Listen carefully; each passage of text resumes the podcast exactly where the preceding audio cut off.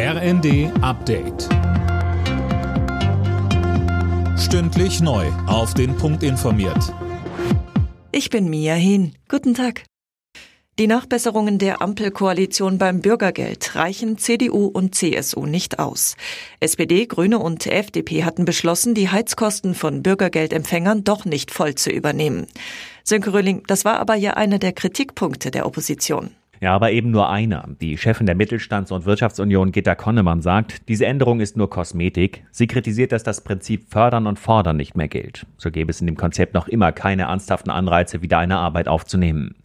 Das Bürgergeld soll ja von Januar an das Hartz-IV-System ersetzen. Allerdings muss neben dem Bundestag auch der Bundesrat zustimmen. Und da geht ohne die Zustimmung der Union nichts. Der Iran hat eingeräumt, Russland Kampfdrohnen geliefert zu haben, allerdings nur vor dem Krieg in der Ukraine, so der iranische Außenminister. Dass auch Personal auf die Krim geschickt wurde, um russische Soldaten an den Drohnen auszubilden, bestreitet die Führung in Teheran dagegen. Einen Tag vor Beginn der Weltklimakonferenz in Ägypten hat sich Bundespräsident Steinmeier skeptisch geäußert, dass die Konferenz ein Erfolg wird. Die Welt trete gerade in eine neue Periode des Konflikts, wenn nicht sogar der Konfrontation ein, sagte Steinmeier bei einem Besuch in Südkorea. Für ihn ist nur schwer vorstellbar, dass Russland oder China in diesen Zeiten eine konstruktive Rolle spielen werden.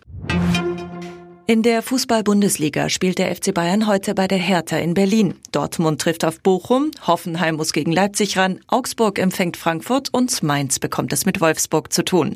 Das Abendspiel bestreiten Schalke und Werder Bremen. Alle Nachrichten auf rnd.de